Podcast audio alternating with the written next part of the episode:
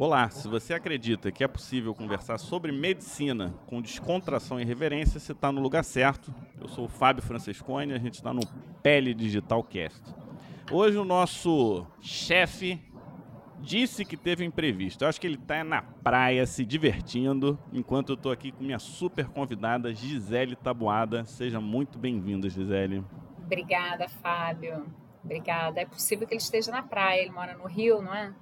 Ah, o cara é chefe, né? Ele faz o que ele, o que ele quer e a gente que obedeça aqui. Para quem não sabe, Gisele. Tá um dia bonito, tá mó calor. Ah, ele fica inventando, não, que eu vou para Mangaratiba para fugir do Covid, entendeu? Aí fica lá, com, com, os olhos verdes dele nas águas verdes de Mangaratiba. E eu aqui fico aqui no, em Manaus trabalhando. E aí daqui a pouco ele me liga dando alguma desculpa, né? Pô, foi mal, tal. Não tem problema não. A gente a gente faz porque porque quer. Para quem não sabe, a gente está aqui na nossa série de Covid Talks. Covid Talks, então, a gente chama colegas, médicos ou personalidades para conversar sobre um ano de Covid no Brasil. Para quem não lembra, dia 26 de fevereiro a gente teve o nosso primeiro caso e hoje a gente está conversando com Gisele, Gisele Tabuada, ela é médica, endocrinologista.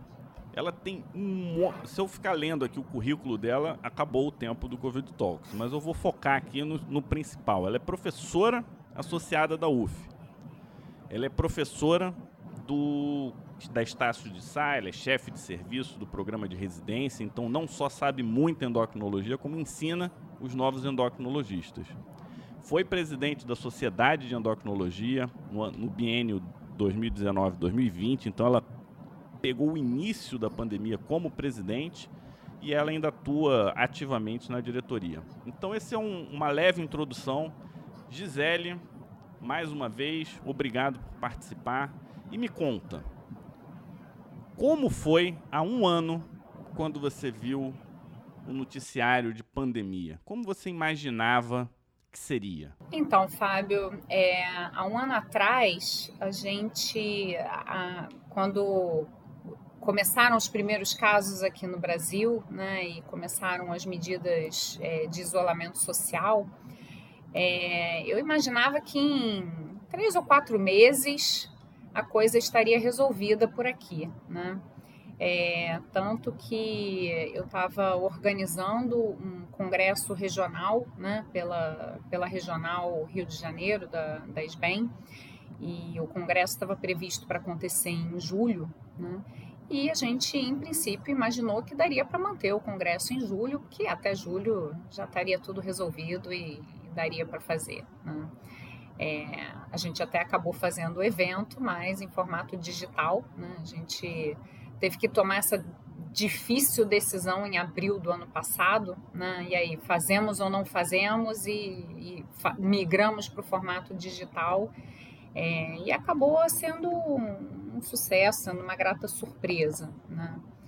É, mas jamais imaginaria que um ano depois a gente ainda estaria como estamos, quase igual a um ano atrás é, se, e sem uma perspectiva de curto prazo de, de as coisas voltarem a ser mais parecidas com o que eram antes da pandemia. Né? Você sabe que uma frase que eu ouço muito agora na, na época de pandemia é o tal de fazer limonada de limão. Então, alguns conseguiram, pensaram e agiram, em vez de ficarem reclamando, né? Ai, não sei, cancela, por exemplo, a dermatologia no primeiro semestre a maioria dos eventos foram cancelados mesmo.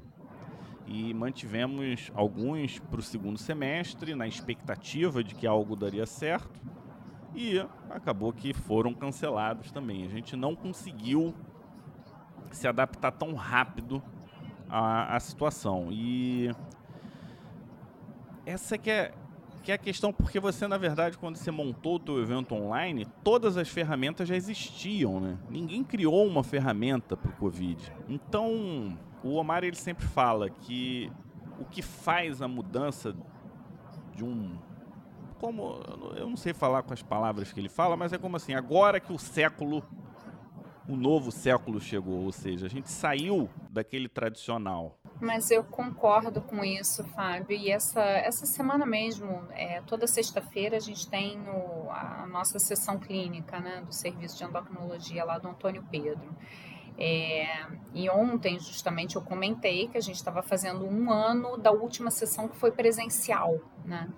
É, e como é claro que a gente perde muita coisa do contato, né? Daquele bate-papo paralelo que eventualmente você tem quando você está num evento presencial.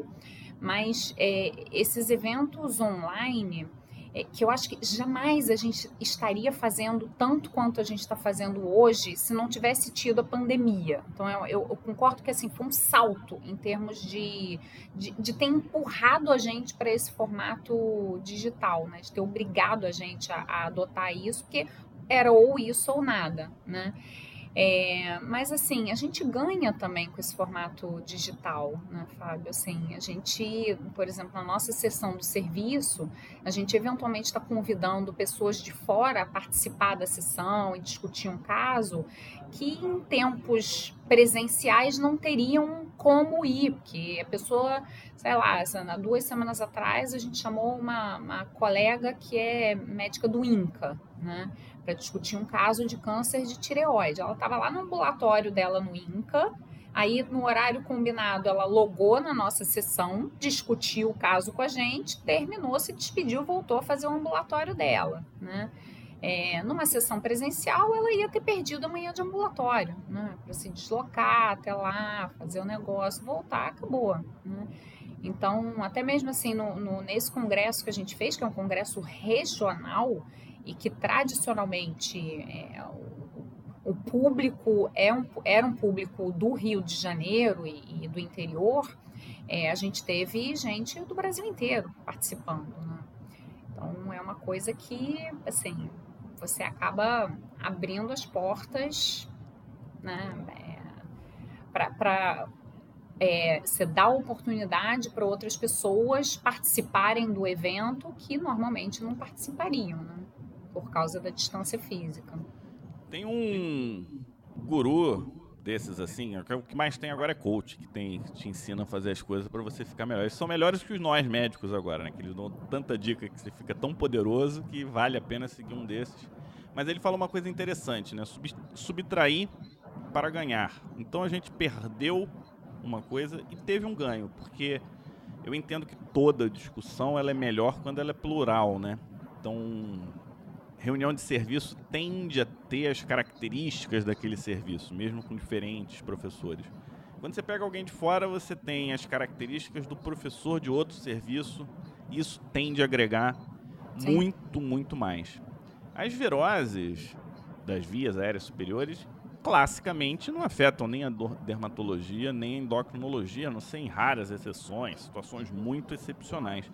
E a gente viu durante esse processo, principalmente quando a gente começou a acompanhar a Itália, a gente viu que os idosos eles sofriam mais com a pandemia.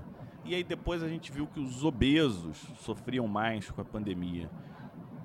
Os diabéticos sofriam mais com a pandemia. E quando a gente conseguiu perceber isso muito claramente, os estudiosos em epidemiologia trocaram o nome de pandemia para sindemia, que é uma pandemia que afeta diferentes grupos populacionais de forma diferente. Então, no caso, idosos, obesos, diabéticos e mais alguns sofrem um pouco mais com a infecção pelo Covid. E você, eu não tenho a menor dúvida que tem diversos pacientes diabéticos, diversos pacientes obesos como foi isso, a partir do momento que isso se tornou um, uma questão, né? Uhum. Então, Fábio, assim, é, lá atrás, né, quando a pandemia começou a chegar por aqui, é, assim, a grande preocupação era assim, consultórios fechados, né, e a gente, de que forma a gente orientava os nossos pacientes, né? É, e então, desculpa, eu me distrair um pouquinho aqui por causa de ruído. Você está ouvindo o barulho que está aqui do lado? Tô tá, né? Ai, peraí. Desculpa, eu vou fechar a janela para diminuir um pouco o ruído. Peraí. Tá, tranquilo. Ah, não, que eu desativei meu microfone para não te ah, atrapalhar. Tá. Não, tranquilo. É, então, voltando. Pode recomeçar que eu corto. Tá. Então, um ano atrás, quando, quando começaram os primeiros casos por aqui, a grande preocupação que a gente tinha era assim, que tipo de orientação que a gente dá para esses pacientes, né? É, e realmente, tanto a obesidade como diabetes se mostraram preditores de risco para formas graves de Covid. É, a gente procura sempre, eu, eu, procuro sempre tentar manter o pé no chão, né? E, e quando os meus pacientes me ligavam, né, que estavam com sintomas respiratórios, eu sempre falava, ó, o mantra é a priori você vai ter uma forma leve, né? Mesmo os diabéticos e os obesos, o mais provável é que eles tenham formas leves, é, mas é claro, eles têm uma chance maior do que a população geral de evoluir com formas graves. É, e Assim, nada diferente a fazer do que monitorar, acompanhar e encaminhar precocemente para serviço é, hospitalar para um, no, mínimo sinal de gravidade, né? É, a gente até teve oportunidade de fazer um levantamento é, lá no Antônio Pedro, então eu estou orientando um, um TCC né, de uma residente ela lá atrás, no início da pandemia, era uma residente que tinha acabado de entrar, era uma R1, e, e, ela manifestou o desejo de começar a trabalhar no TCC dela, uma vez que os ambulatórios estavam meio parados, né? Então a gente se propôs a fazer um levantamento de todos os pacientes internados com Covid, lá no Antônio Pedro, é, e tentar avaliar, é, comparar né, o desfecho de quem era diabético e de quem não era diabético, né? E a gente ainda, ainda teve a, o, o, interesse também de avaliar aqueles pacientes que evoluíram com hiperglicemia intra-hospitalar, mesmo não sendo diabéticos. Né? E esse trabalho já começou a dar alguns resultados, é, a gente já fez umas análises preliminares, já tem, já tem uns 200 pacientes incluídos. É, e, naturalmente, que os nossos resultados são, são iguais ao que a gente vê por aí descrito, né? Então, os pacientes com diabetes têm uma evolução pior do que os não diabéticos em termos de necessidade de CTI, de, de intubação, ventilação mecânica e, e mortalidade maior. Mas aí o que é bem interessante também é que, na verdade, o grupo que se sai pior é o grupo com hiperglicemia intra-hospitalar. Hum. Eles morrem mais do que os diabéticos. A despeito da glicemia deles ser intermediária entre a glicemia dos não diabéticos e dos diabéticos. Né? É, esses dados a gente está. Então aqui é, você está passando uma informação importante para quem cuida, né, de, cuida. de paciente, ou seja, seja rígido nesse controle glicêmico porque está fazendo diferença, né? Sim, e aí não só assim, o paciente diabético é um paciente de risco, mas é, o paciente que não tem história prévia de, de diabetes e evolui com hiperglicemia intra-hospitalar, esse paciente ele tem que ser tratado de forma diferenciada porque ele tem um maior risco de mortalidade. E em relação ao pessoal acima do peso, você, os obesos, tem, você chegou a ver alguma coisa específica aí da tua da, lá na UF, desse trabalho. É. Então, a gente ainda não fez essa análise, Fábio, até porque lamentavelmente muitos desses prontuários que a gente está olhando não tem registro de peso dos pacientes, hum, né? Entendi. E aí a gente não tem, e às vezes até tem o registro de peso, mas não tem registro de altura. E aí a gente Entendi. não consegue calcular índice de massa corpórea para categorizar eles como peso normal, sobrepeso, obeso, grau 1, 2, 3, né? Então, o dado Você fica vê como falho. é que a gente está, né? A gente está super tecnológico por um braço. E a gente não pesa. No basicão da década de 60, a é. gente não tem é, sistematizado, né? É, cabe a nós modificar isso de alguma forma, né? A gente precisa realmente dar uma melhorada nesse sentido.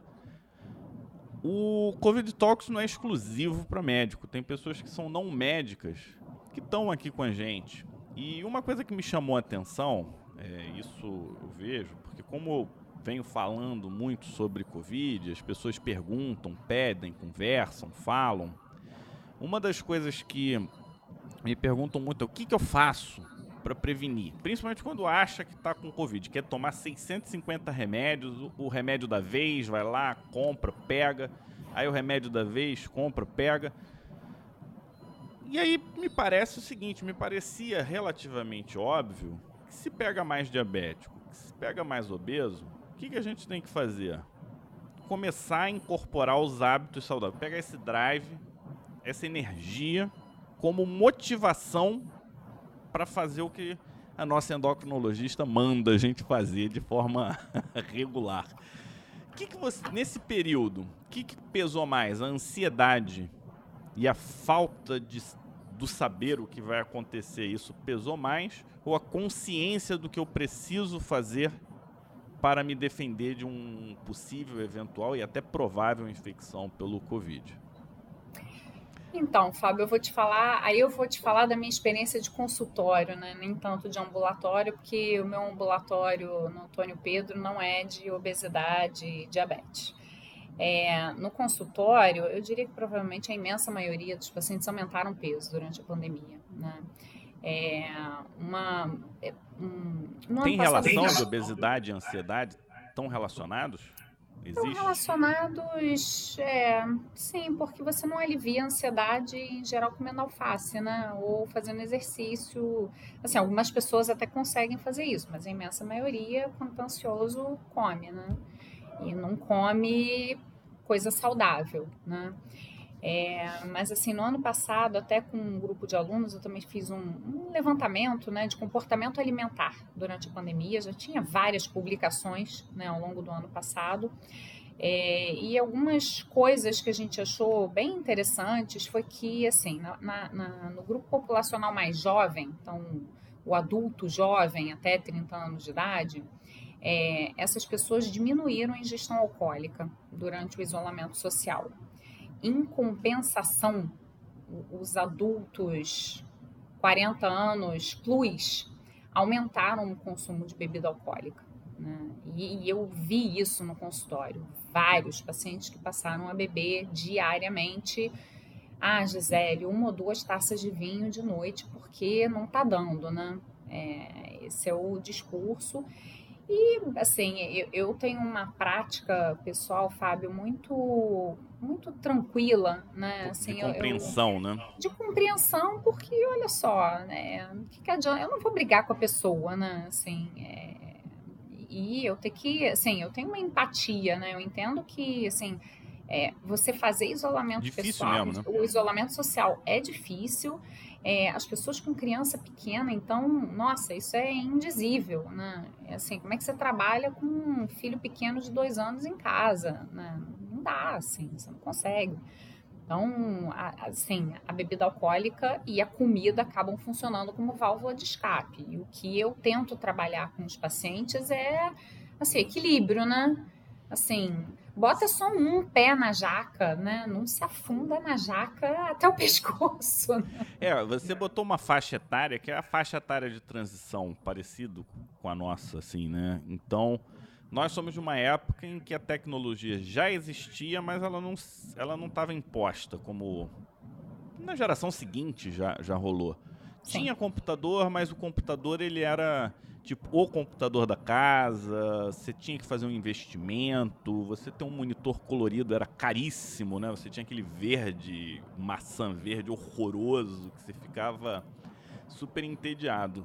Mas por um lado, eu sou um cara que sempre fui ligado nisso. Então, por exemplo, para mim foi super fácil esse troço de migrar para o digital. Na verdade, eu era um cara frustrado, porque eu não conseguia implementar as coisas que eu via que estavam acontecendo. Então, uhum. eu até gostei no sentido desse tipo de incorporação. E quando você está no digital, você consegue socializar, né? Você vê que, por exemplo, só pegar redes sociais, o que, que é isso? É um tipo de socialização que pode gerar ansiedade, pode gerar problema, mas se bem utilizado, você pode também é, ter benefícios. Você deu exemplo em reuniões clínicas, né? Você pegar e chamar uma pessoa remotamente. E aqui o Covid Talks é um exemplo. A gente está tá aqui conversando, independente de qualquer coisa. Só agendamos um horário para não pegar ninguém de surpresa. E pronto. Como a, a grande pergunta, como que a gente consegue, né, pegar um drive e fazer com que essas pessoas usem essa energia para melhorar aquilo que está faltando. É, é, e a conscientização do momento do tipo, eu fumava, tive câncer de pulmão, então agora eu tenho um super drive, eu vou parar de fumar. É super comum isso acontecer. Então, é, é, tem alguma fórmula mágica Fábio, aí? Eu digo que tudo na vida é motivação. Né? Tudo na vida é motivação, para qualquer coisa. Né? É, eu, eu tenho alguns pacientes de consultório que perderam peso durante a da pandemia. É, e para todos eles eu falei: olha, não espalha por aí não, que vai gerar inveja, tá? Que você perdeu peso na pandemia. Quando estiverem comentando como aumentaram de peso, você fala, é mesmo, aumentei mesmo. Mas assim, algumas pessoas conseguiram perder peso. Você sabe o que aconteceu? É, algumas pessoas falaram que começaram a comer melhor, porque estavam comendo em casa e no seu dia a dia acabavam comendo uma besteira qualquer, um salgado, ou, ou ia no restaurante aquilo e aí não consegue ter é, a, sabe, o cuidado de servir um prato mais saudável, quando tem aquele, né, aquele buffet gigantesco, a pessoa, o olho é grande, né? E aí acaba servindo e um os prato. pratos de buffet geralmente são, são desproporcionais, né? Então, é, e assim, a coisa de você ficar é, em casa é, tem o lado ruim, né? Claro, mas você não perde tempo de deslocamento. Né? Então você consegue acordar mais tarde às vezes é, para começar a trabalhar no mesmo horário, porque você não tem que se deslocar. Né? É, e algumas pessoas conseguiram estabelecer uma rotina de exercício ou manter uma rotina de exercício a despeito do isolamento social, seja exercício ao ar livre ou exercício em casa mesmo.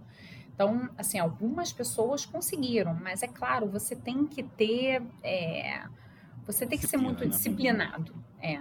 Mas assim, também aumentou a oferta de é, personal online, mil lives de é, yoga, pilates, assim, tem, tem de um tudo na internet, né? É questão de você se organizar.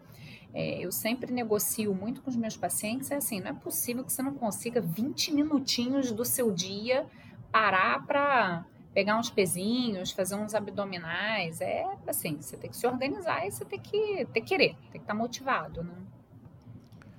Você sabe que uma, uma área de interface nossa, de especialidade minha e sua, é, é alopecia androgenética, hiperandrogenismo. Então, essa é uma área que coincide muito, né? E a gente acaba, como especialista, a gente tende a, a ter uma visão um pouco diferente. Enquanto que o, na tendência, assim, não pessoal, mas de especialidade, na endocrinologia valoriza-se muito quando você consegue identificar isso laboratorialmente. E a pele, às vezes, aparece para a gente como sensibilidade periférica, alguma coisa assim nesse sentido, em que você não tem nenhuma doença propriamente dita, talvez você tenha mais receptores ou receptores mais ativos. Isso se mostrou importante no Covid, porque um dos receptores que está relacionado ao receptor da androgênico, eles são necessários, que são os Stampers 2, eles são necessários para o spike do Covid ir lá e morder a nossa célula, senão ele não consegue chegar direito. E alguns dermatos, eles advogam, e alguns colegas não dermatos, mas que estão estudando um pouco mais isso, hiperandrogenismo e Covid, advogam para a gente ser hiperindicativo dos tratamentos antiandrogênicos nas situações que cabem. Não para fazer em todo mundo, ah, tome isso. Mas se você tem uma alopecia androgenética, vamos fazer finasterida, então. Se você é mulher e tem um grau de alopecia, um nível leve de hirsutismo que não, não seria importante, mas vamos fazer o tratamento medicamentoso. O que, que você acha desse ponto de vista pensando na possível possibilidade dessa pessoa pegar o Covid e ela ser a possibilidade de ser a pessoa que vai evoluir mal. Tem muito C, hein, Fábio? É, Tem muito C é... para você me pedir para opinar. Mas vamos Mas lá. É, a, a gente está trabalhando assim, né? A gente descobre meia coisa e isso vira verdade. É, então... Eu sei que saíram alguns trabalhos, assim, tem pelo menos um trabalho, eu acho, de, de uso de finasterida é, na Covid e que teve uma melhora de desfecho dos pacientes que usaram finasterida, né?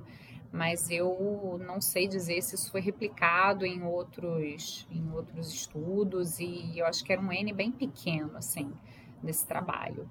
É, é aquela coisa, né? De, existe uma razoabilidade é, teórica, né? Existe uma plausibilidade biológica para coisa, é, mas às vezes isso não, não traz uma repercussão é, do ponto de vista de desfecho. Né? Vou voltar para outra interface da nossa especialidade. Né, e que foi muito falada aí também durante a pandemia, a história da vitamina D baixa. Né? Então, assim, ah, as pessoas que tiveram formas mais graves de Covid tinham vitamina D baixa. E aí o povo começou a usar vitamina D, né? Assim, é, existe uma associação entre níveis mais baixos de vitamina D e formas graves de Covid, mas essa associação ela não é uma relação causal. Né? Essa associação é porque as mesmas coisas que levam a níveis de vitamina D baixos também é, aumentam o risco de formas graves de Covid, a saber, obesidade e diabetes tipo 2. Então, assim, é, não é uma relação causal. Vitamina D baixa causa Covid é, grave e repor vitamina D vai diminuir é, o inverso não significa que vai acontecer. É né? isso. Então, assim, você repor vitamina D não diminui a chance de você evoluir com uma forma grave de Covid, né? É, são coisas que estão relacionadas, mas não tem uma relação causal. Né? É a associação. Causa efeito, é a associação. É, então, assim, essa, é, é, esses estudos, né, essa, essa coisa do, do, das pacientes com hiperandrogenismo, é, essas mulheres também costumam ter resistência insulínica, né? Elas têm uma maior prevalência de obesidade. Então, assim, será que a relação é direta mesmo? Ou será que é uma relação indireta por causa da resistência insulínica e do excesso de peso? Não. Né? É, faz sentido. Eu, eu não. Minha visão é não advogar, mas se existe oportunidade de tratar, tem indicação médica para tratar, e é uma das opções, talvez no momento atual você considerar. Ah, para mim, isso faz sentido. Um outro contexto que eu tenho visto é. Eu tive pelo menos duas pacientes que elas evoluíram super mal, super mal com infecção do Covid. Inclusive uma delas teve AVE. Jovem, super malhadoras. Malha, malha, malha, malha. E aí dentro dessa linha, as duas faziam cheirinho de testosterona. Eles sempre falam cheirinho, né? Eu nunca sei a dose, porque eles não contam para mim, mas eles falam cheirinho de testosterona para ficar sarado. E isso meio que fez uma conexão, assim, né, nessa história toda. Pode ser que eu esteja fazendo um raciocínio inverso, ou seja, repor testosterona não tem nada a ver com receptor, e aí eu estou fazendo uma associação nada a ver, mas eu botei essa história aqui que eu achei que fazia sentido. E foi, foram dois só também, eu não peguei todo mundo que repõe testosterona, mas fica, né? A, a gente fica atento no momento de incerteza, a gente tentar ser o mais é, você tem que estar aberto para perceber. Né? Aberto isso. e sereno. Para perceber onde tem fumaça para ir procurar fogo, né? Que eventualmente pode ter. É, é assim, a, a testosterona, é, qualquer dose que seja, né? Ela não está recomendada é, em mulheres de jeito nenhum. É, e em homens, só nos homens com hipogonadismo, né? Com níveis baixos de testosterona, que tenham indicação de repor e não tenham contraindicação para reposição, né? É, que definitivamente não é o que a gente vê, infelizmente, nas academias. É, tem que lembrar que assim qualquer reposição hormonal ela pode assim ter efeitos colaterais e, assim, em particular, é, os esteroides sexuais, eles aumentam o risco trombótico, né? É, porque a testosterona, é, você aplica como testosterona, mas parte dela aromatiza para estrogênio, e vice-versa. O que você usa como estrogênio aromatiza para testosterona. É, e você tem um aumento do risco trombótico, e a COVID a gente sabe que é, aumenta esse risco trombótico também. Então, pode até ser que tenha tido alguma relação. Essa relação, né? Pode ser. É, tanto é que quem, esses super maromba, né, quando o cara não usa nada, eles chamam de natural.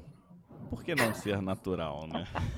Nada contra, o cara faz o que quiser da vida é dele. Puro, né? É É, puro, o cara é natural. Pô, mas que estranho, você é natural, né? É, realmente é uma coisa super estranha ser natural. O...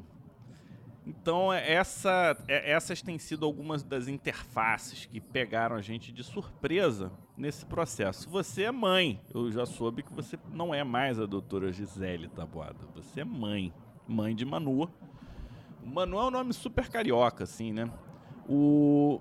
Como, é que, como é que é trabalhar, né? A, a pergunta vai ser uma pergunta, assim, para confusa mesmo. Você é professora, você tem que dar aula. Acabou... Você não vai no hospital, você não vai no, na faculdade. Você tem que dar aula e você tem uma filha que tem que estudar. Como é que foi essa adaptação? Isso foi tranquilo para você, como mãe de Manu? Isso foi um caos. o ano passado, por essa época, era o silêncio que precedia o esporro. Foi um caos. Então, É, Fábio, assim, é, foi bastante difícil, é, porque, assim, na Estácio, né, onde eu leciono, a gente parou durante duas semanas para adaptar os programas, aprender a mexer na plataforma e começar a dar aula online. Então, em 15 dias, a gente começou, a gente deu continuidade, né, o primeiro semestre letivo do ano passado é, através do formato online. E, em paralelo, a minha filha ainda não tinha começado as aulas online, né? Então, as professoras estavam mandando o dever de casa que ela tinha que fazer e precisava de ajuda. É, e depois, na sequência, ela começou a ter aula online. No início, precisava muito de, de auxílio, né? Depois, com o tempo, ela aprendeu, ela já tem 11 anos de idade, então aprendia lá a se conectar e se virava sozinha nas aulas, só dava aquela. dava aquele. aquela supervisionada, né? Para ver o que estava acontecendo e eventualmente ajudar aí com uma instabilidade de internet ou coisa parecida. Essa idade é ótima, é super esponja, absorve tudo. É, é, É, eles aprendem maravilha, muito né? rápido, né? Assim, essa vivência da, da, da internet e da tecnologia ela é muito diferente da nossa. É, mas, assim, paralelo a isso, ali por abril, naturalmente, né? Assim, a gente estava em isolamento e a, a pessoa que trabalha aqui em casa, né, que ajuda, é, parou de vir, né? Eu, assim, orientei ficar em casa, fique em isolamento também. E a gente teve Covid, né? Então, assim, ainda aí era o caos completo, porque aí você tem que dar conta de cozinhar, minimamente limpar, porque senão a casa vira um caos. E as crianças com aula online e a gente doente, assim, foram tempos difíceis. Mas é, eu acho que a, a, a palavra para pandemia é resiliência. Né? Eu acho que é. E, e, nesse aspecto, assim, eu aprendi a ser resiliente ao longo, ao longo da vida. Né? É você, entender que tá ruim, mas assim, vai melhorar. Uma hora vai melhorar, uma hora as coisas vão se acalmar, né? Uma hora as coisas vão entrar no É, eixo. ou melhora porque volta a tua expectativa, ou melhora porque Você você, muda a tua expectativa. você-? Você se reorganiza, né? Assim, mas eu acho que é a isso que a gente tem que se ater, né? Assim, vai melhorar, as coisas vão se acomodar, calma, né? Ou você vai conseguir, sabe, encontrar o seu caminho e encontrar o seu novo, novo ponto de conforto, ou as coisas vão melhorar de fato, né? Ou adora viver no desconforto, que eu não sei se você sabe, mas o, o que faz o rejuvenescimento é o estresse na medida certa.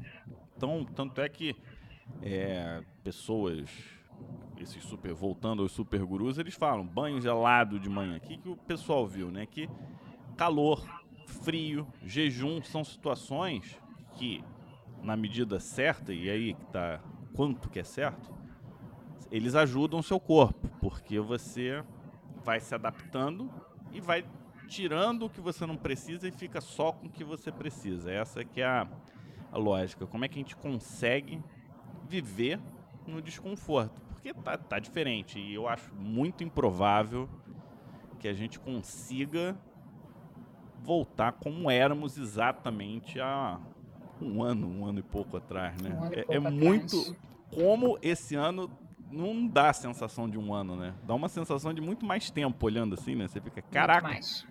É, é impressionante isso, é uma coisa surreal. E os valores, os meus valores mudaram alguns, a forma como eu vejo as coisas. Agora o meu drama é como é que eu vou fazer para adotar, para juntar a minha rotina atual com a rotina que os trabalhos vão exigir, né? Que eu vou ter que voltar aí pro presencial, fazer aquelas coisas todas à medida que vai voltando. Mas eu acho improvável que o que eu construí no digital suma.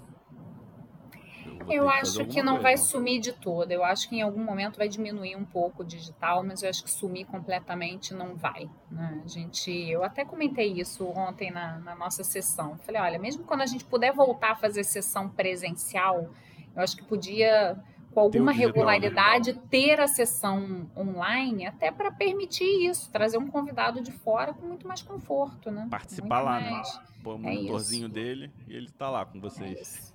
É. Então É, eu acho que algumas coisas realmente vieram e vão ficar. Eu acho que talvez não tanto, né? Mas eu acho que vão ficar assim.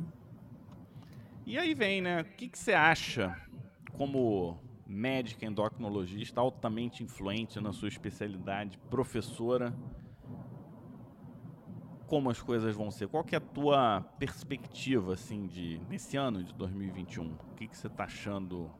Aí é achismo mesmo, né? O que, que eu acho? Totalmente achismo, né? O que, que eu acho? Fábio, eu acho que esse ano a gente ainda vai continuar. Vamos lá, vamos para a especialidade, né? Eu acho que a gente ainda vai continuar com congressos é, online ou híbridos, né? Com um público reduzido.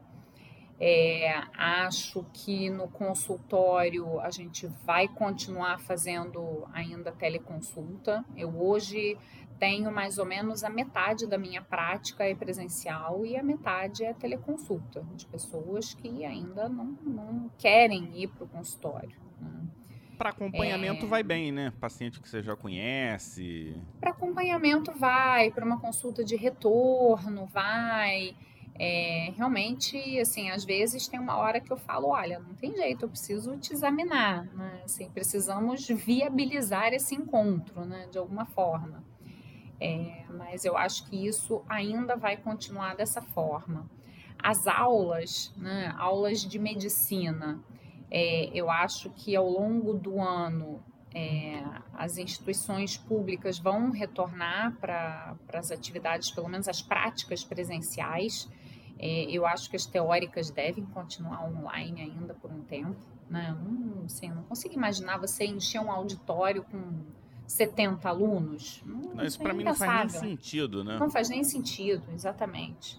Então, eu acho que as práticas presenciais vão retomar, mas as atividades teóricas acho que talvez continuem online mesmo. Né? É, E eu torço para que continuem para sempre. Porque sim, sim. talvez um dia para conhecer e ter um contato físico e conversar com os alunos, mas eu gosto muito da ideia de você ter disponível. E quando você você segue o teu ritmo, né? Você só coloca uma um balizamento para o aluno, saber o que, que ele precisa e quando que, ele precisa.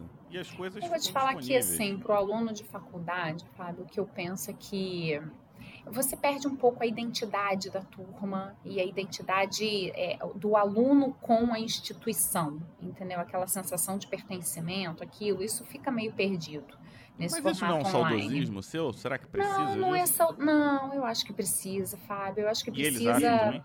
Eles acham, e a gente É. percebe assim, é, os alunos de primeiro, segundo período, como eles ficam mais meio perdidos, assim. É, então, os alunos que estavam no início do, do- da faculdade, é, eles, eu acho que eles foram mais impactados nesse sentido do que aquele aluno do quinto, sexto, sétimo período, que já, já tinha uma convivência com a turma, já tinha um grupo. Você não consegue fazer um grupo de amigos Né? É, no, Nesse no formato início online. faz mais sentido para mim. Faz é. muita diferença. É, e eu acho que isso, é, para as crianças e adolescentes, isso está fazendo falta também. Entendeu? Então, assim, a escola da, da Manu, por exemplo, eles adotaram um, um formato de rodízio, né? Então, uma semana ela está presencial, uma semana ela está de casa. Na semana que ela está presencial, se ela quiser, ela pode assistir de casa, não tem problema. Mas é, essa coisa do ir para a escola e encontrar os amigos, é, mesmo que ela não O possa. social, o processo social, né? Faz diferença. Faz diferença. Pegar carona, né? É, não, cara, ela ainda não Carona. tá na idade de pegar carona. Mas é, o contato físico ainda faz. Esse contato, né? O estar presente ainda faz falta. É, esse é o desafio, né? O, o social. Porque a gente estava falando até dos congressos.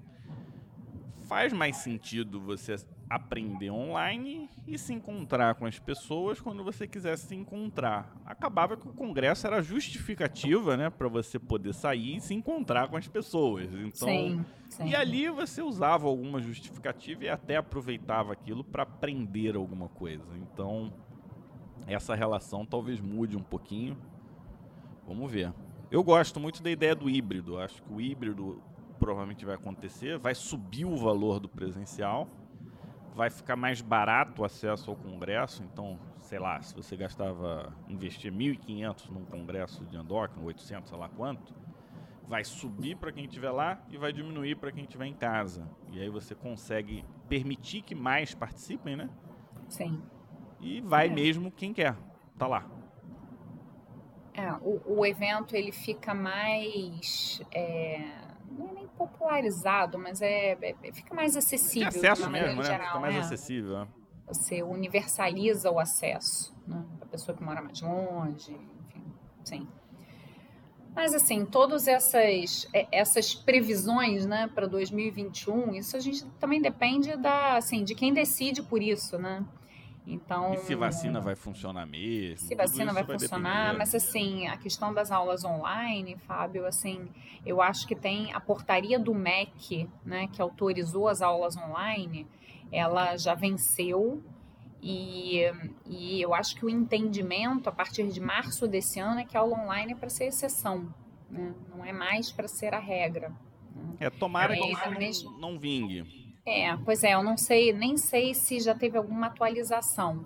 É, e do ponto de vista do CFM também, assim, a gente tem autorização para telemedicina no período da pandemia, né?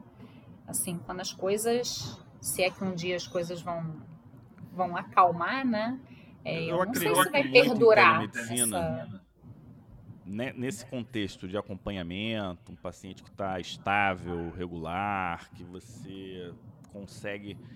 Você- eu, eu vejo, inclusive, que aumenta a adesão, porque é muito difícil você sair, porque eu tenho que quebrar minha rotina para ir para o teu consultório no horário que Olha você só, tá eu mesma, né? durante a pandemia, eu fiz uma consulta com um colega em Salvador.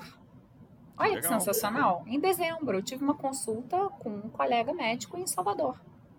Isso, isso também é legal, aumenta a concorrência no bom sentido.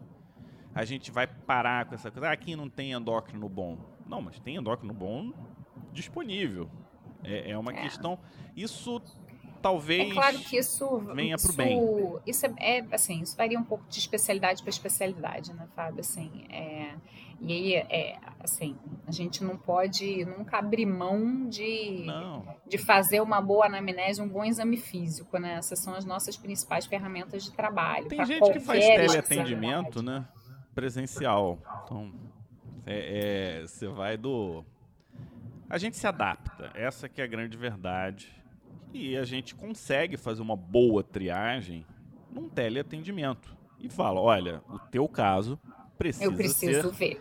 presencial. Se for de outra cidade, você diz, o teu caso, você vai precisar ser atendido por alguém da sua cidade. É. E a gente consegue, na grande maioria das vezes, filtrar isso bem.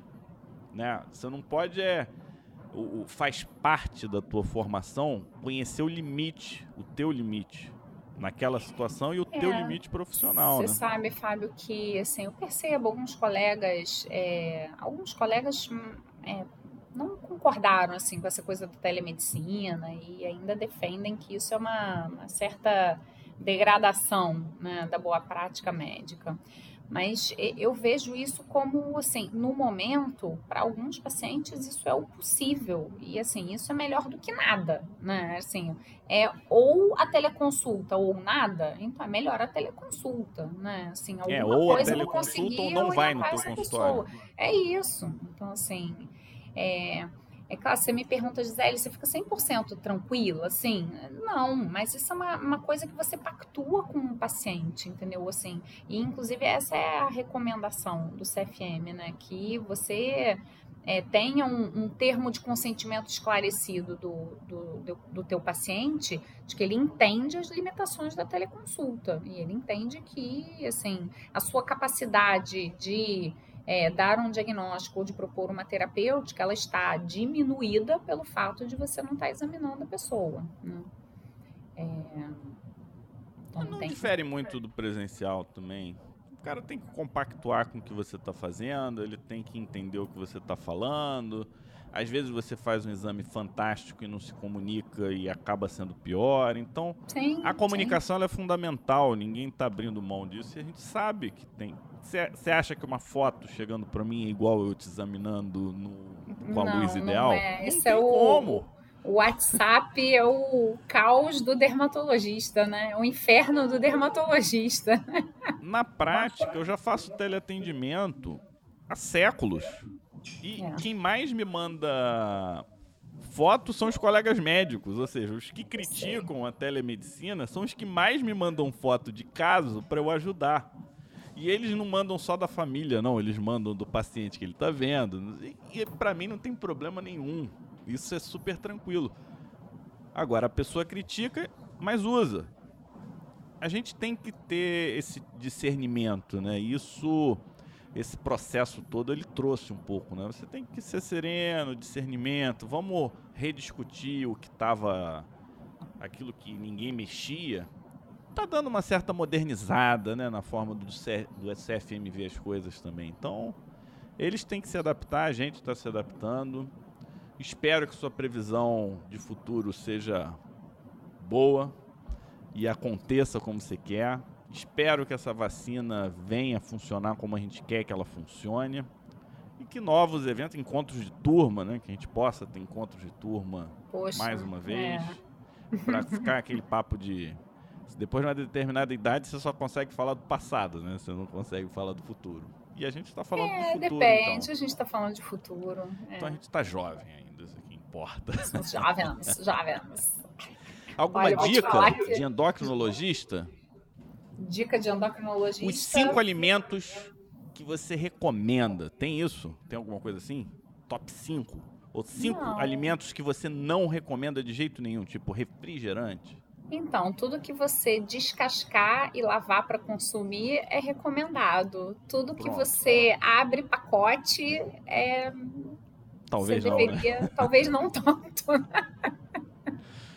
e álcool com moderação, né? Álcool, com moderação. Eu acho que acho que o acho que a, a, eu diria que assim as pessoas me perguntam, né? Ah, mas qual o segredo? Como que faz, né? Eu falo que mágica não tem. Eu digo, alguns pacientes chegam, não, você vai fazer uma mágica e vai resolver meu problema. Eu falo, olha, eu não frequentei Hogwarts. Não fui para a escola de magia de Hogwarts. Eu frequentei faculdade de medicina. Não sou mágica.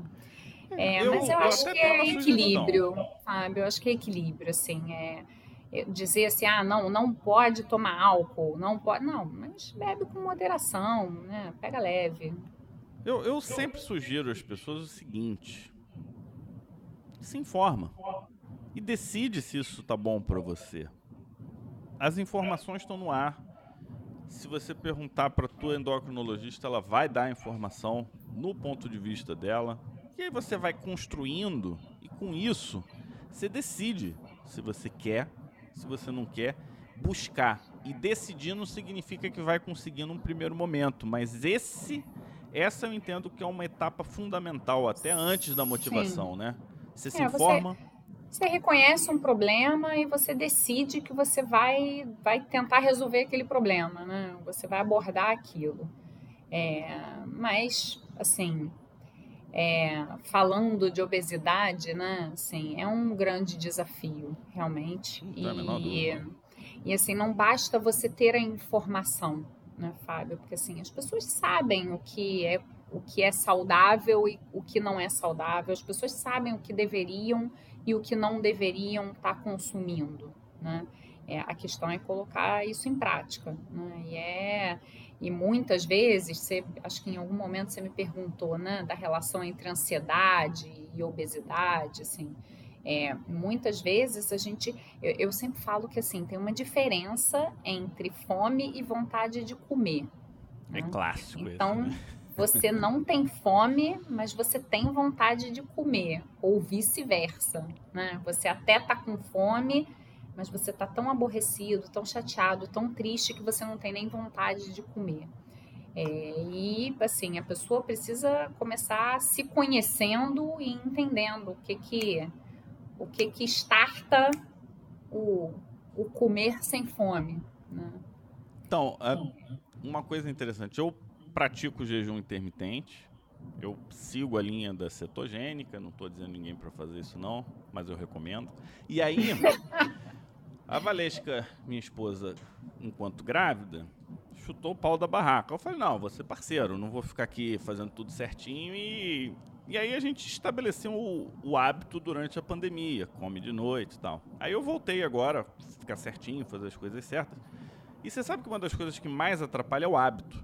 Porque eu tô acostumado a comer naquele horário. E aí no dia do jejum, eu não tô, eu não vou comer naquele horário. É a hora que dá vontade de comer eu não tô com fome. Tanto é que depois que passa uma hora e meia, duas daquilo, eu não fiz nada. A, some, a vontade de comer sumiu. Então isso é difícil você quebrar hábitos e é muito difícil quebrar hábitos muito antigos. Você tem que ter uma força de vontade muito grande. Então, Fábio, Esse... assim, eu, eu assim, os pacientes me perguntam, né? A ah, dieta cetogênica funciona? Jejum intermitente funciona? Funciona. É, o que o meu ponto em relação a isso é, é você conseguir manter isso no médio e longo prazo. Né? Então isso funciona muito bem quando ah, você tem um objetivo certo, de curto volta, né? prazo. Né? É, mas é, olha só, é, é a, você tocou num ponto que é muito muito importante, assim, hábito você não muda de uma hora para outra, não, né? Não. Então, assim, às vezes as pessoas procuram um nutricionista e a nutricionista dá uma prescrição alimentar, assim, perfeita, Pô, 100% é, perfeita. É, mas, assim, é um cara que né? come tudo errado. Eu falo assim, olha, legal, mas eu acho que você não vai conseguir, você até faz durante uma semana ou duas, na terceira você já está começando a burlar. Então, eu acredito muito mais em você ir aos poucos construindo um novo hábito alimentar. Então, você começa pelo assim, qual é o mais trash que você faz? Tá, dá para abrir mão, pelo menos, de parte é, disso corta o refrigerante e usa enlatado. É isso, é isso, né? É, é ir negociando. O que, que, que, que é, assim, nossa, vital, não vou conseguir viver sem isso. Tá bom, então mantém isso. Mas então abre mão de outra coisa, né? Para você chegar no objetivo que você quer chegar. É, isso é essencial mesmo. É, o pessoal, assim como é difícil entrar num novo hábito, depois que você adquire esse novo hábito, é difícil voltar para o anterior. Se você consolida, é difícil é, você voltar para o então, antigo. Sim. Tem que levar isso em consideração. O dia de lixo, que a gente chama aqui, né? Que é o dia que você tá, aí vai pedir pizza, né? Cara, eu falo, eu sempre me arrependo. Eu falo assim, por que, que eu comi isso? Não, não, não fez sentido. Meu corpo reclama. Agora, comer, porque tem a parte social também, você fica um mala de último grau. Isso eu não como, isso eu não faço. Não, é, não precisa ser assim, né? Você pode equilibrar. Mas Como então, é... você pode botar um pé na jaca, você não precisa. Ocasional, tem, faz isso. parte do processo. Não precisa ficar com a jaca até o pescoço. Até porque é isso aí. Obrigado, Gisele. Foi muito bom conversar. Obrigada Espero que quem você, esteja ouvindo a gente tenha gostado. Endocrinologista de mão cheia, sabe tudo. Sempre manteve o peso, desde que eu conheço ela há pouco tempo atrás até Nem hoje. Nem fala quanto tempo atrás, sempre, por favor. Isso é, é resultado de disciplina, é resultado de foco, é resultado de conhecimento. Esses três juntos, eles ajudam muito a gente. E muitas vezes a gente vai precisar de alguém para nos dar um, uma forcinha, dar um empurrão. Isso faz parte também do processo. Hoje a gente conversou um pouco da visão do endocrinologista, que até achava que não tinha nada a ver com a pandemia do Covid. E de repente a gente já abordou alguns temas que estão diretamente relacionados. Alguma palavra final, Gisele? Super obrigada pelo convite. Adorei o bate-papo. Estou às ordens sempre que precisar. E agora virou defor. Vai voltar aqui, com certeza. Ih, agora virou habitué. Ih, agora abriu a guarda, abriu a guarda. E o próximo vai ser em francês, ela falando francês, porque eu não, não sei eu só falo francês. francês se você também fala francês. Ah, é? É. Bonjour, mademoiselle. então, tchau, até a próxima. Obrigadão. Esse foi o Pele Digital Cast.